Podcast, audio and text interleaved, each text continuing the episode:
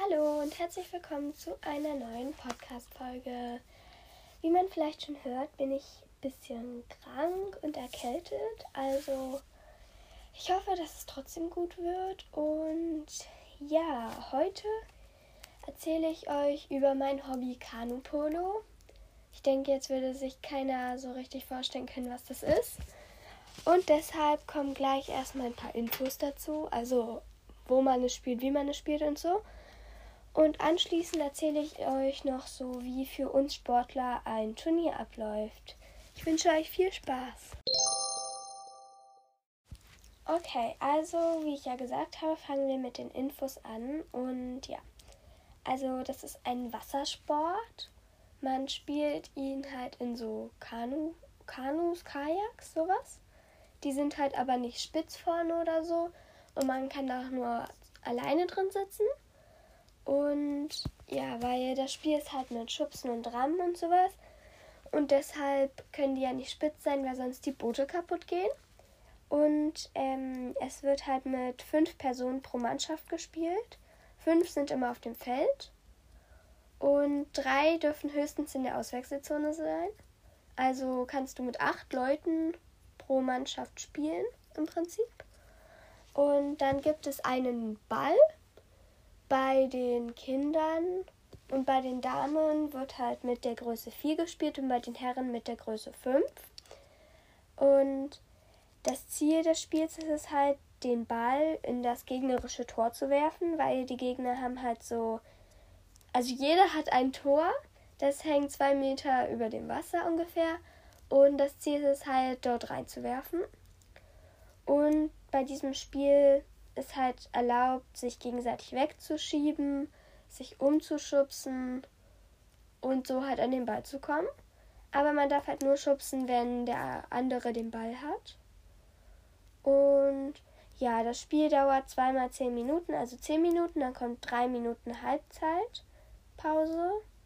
Ja, Halbzeitpause. Und dann kommt halt die zweiten zehn Minuten aber wenn es halt ein Entscheidungsspiel ist und da es noch keinen festen Sieger gab, dann kommt halt das Golden Goal, das ist immer fünf Minuten und dann ist Seitenwechsel. Ja. Ähm. Ja, okay. Dann erzähle ich jetzt erstmal so noch ein bisschen über die Turniere. Und zwar, es gibt halt sozusagen für uns jetzt drei wichtige Turniere. Und zwar den Deutschland Cup, die Ostdeutsche Meisterschaft und die Deutsche Meisterschaft. Und ja, wir sind halt ein Verein in Ostdeutschland, in Berlin, aber mehr dazu auch nicht. Und ja, ähm, dann gibt es aber noch so viele kleinere, spaßige Turniere. Also es gibt halt auch noch eins in Basinghausen, aber die sind halt jetzt nicht so die wichtigsten, sag, sagen wir mal. Die sind halt auch meistens vor der ostdeutschen Meisterschaft und der deutschen Meisterschaft, weil das sozusagen das Ende von der Saison ist, sagen wir mal. Ja, so ist das. Und jetzt ähm, erzähle ich euch mal so ein bisschen, wie das auf den Turnieren abläuft. Und zwar, bei uns sind die Turniere halt immer ein Wochenende, also meistens von Samstag bis Sonntag. Außer zum Beispiel beim Deutschland Cup, da war ja schon von Freitag zu Sonntag. Und ja, also meistens fährst du dann Freitag nach der Schule los. Und ja, du wirst dann halt entweder, wenn du mit deinen Eltern mitfährst, fährst du halt mit denen. Aber wenn nicht, dann wirst du auf ein Auto von anderen Eltern zugeteilt, bei uns jedenfalls. Dann fährst du halt mit denen mit. Dann, wenn du halt da bist, kommt drauf an, ob man zeltet. Also wenn man zeltet, bauen wir halt alle die Zelte auf und so. Und manchmal haben wir aber auch ein Vereinshaus, wo wir alle drin schlafen oder eine Turnhalle. Dann müssen wir halt da unsere Sachen hinbringen und so. Dann gibt es abends immer Abendessen, weil unser Verein hat meistens einen, also einen Vater dabei, der halt kocht für uns. Und dann ja, gibt es halt Abendessen. Und dann spielen wir meistens Werwölfe. Werwolf ist so ein Klassikerspiel bei uns im Verein. Irgendwie bei jedem, aber naja, egal. Also bei nicht jedem, aber Zum Beispiel bei unserem Freundesverein, sage ich mal, ist es halt auch ein Klassiker. Den spielen die halt auch immer. Und ja, dann ist meistens bei uns um 22 Uhr Bettruhe. Dann gehen wir halt alle ins Zelt, bla bla bla. Dann ist halt der nächste Morgen. Und am nächsten Morgen werden wir halt immer sehr früh geweckt schon. Ähm, zum Beispiel auf dem einen Turnier wurden wir halt um 6 geweckt und um 6.30 Uhr war dann halt ähm, Abfahrt zum Spielfeld und so, weil wir da halt in der Turnhalle geschlafen haben. Und dann stehen wir halt morgens auf. Einmal mussten wir noch vor dem Frühstück, glaube ich, paddeln gehen. Glaube ich jedenfalls. Ich bin mir aber nicht ganz sicher. Und ja, dann gibt es halt Frühstück. Also manchmal, wenn wir ein frühes Spiel haben, zum Beispiel so um 7 Uhr, gibt es auch erst nach dem Spiel Frühstück. Kommt halt aber darauf an. Und ja, dann gibt es halt Frühstück. Und dann haben wir Pause, in der machen wir dann das, worauf wir halt Lust haben. Zum Beispiel, einmal haben wir halt Verstecken gespielt. Ja, kommt halt darauf an, was wir halt machen wollen. Meistens auch Werwolf spielen, weil ja, habe ich ja schon gesagt, dass wir es gerne spielen. Und dann ist halt immer kurz vor dem Spiel, sagt unsere Trainerin so eine Zeit, zum Beispiel, wir spielen, sagen wir mal um 11, dann sagt sie, 10.45 Uhr seid ihr umgezogen und wir treffen uns dann, keine Ahnung, bei der Uhr oder so. Und dann treffen wir uns dort eben mit ihr, dann machen wir uns halt warm. So zum Beispiel Armkreisen, Schweinchen in der Mitte, Zip-Zap und sowas. Zum Warmwerden halt. Und dann gehen wir aufs Wasser, wärmen uns da nochmal auf mit dem Ball.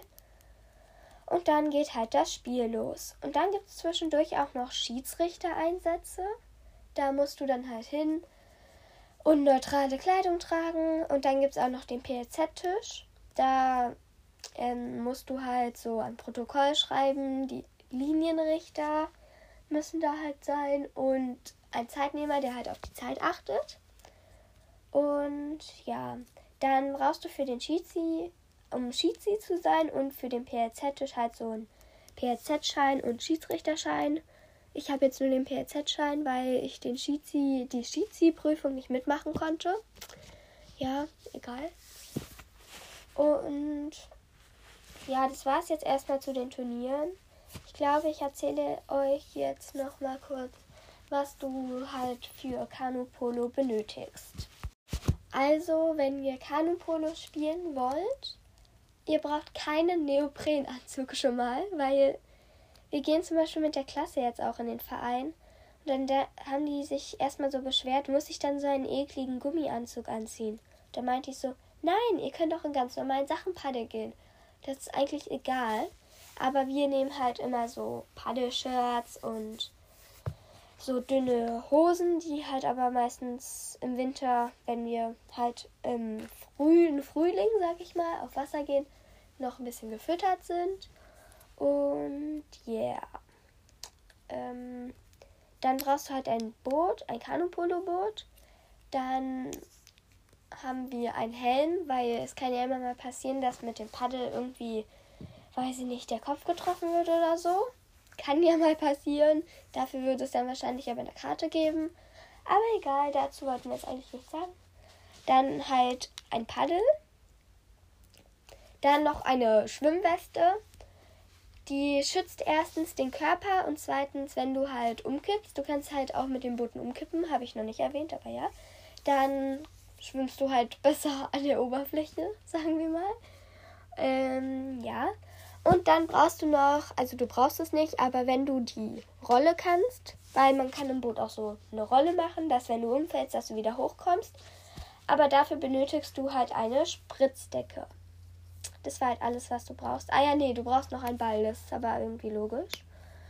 Und ja, das war halt erstmal so alles zu meinem Hobby Kanupolo.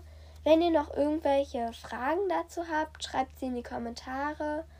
Und noch eine wichtige Info, und zwar, wenn ihr Ideen für ein neues Cover habt, dann schreibt sie mir bitte in die Kommentare weil ich bin planlos. Ich habe keine Ahnung, was ich jetzt neues Cover nehmen soll. Und ja, deshalb schreibt unbedingt etwas dazu rein. Und ja. Und Leute, wenn ihr wollt, dass wir die 500 Wiedergaben knacken, dann empfiehlt mein Podcast fleißig weiter und sagt euren Freunden, sie sollen auch mal reinhören. Das war's dann mit der Podcast-Folge. Ich hoffe, sie hat euch gefallen und ich hoffe, wir hören uns bald wieder. Ciao!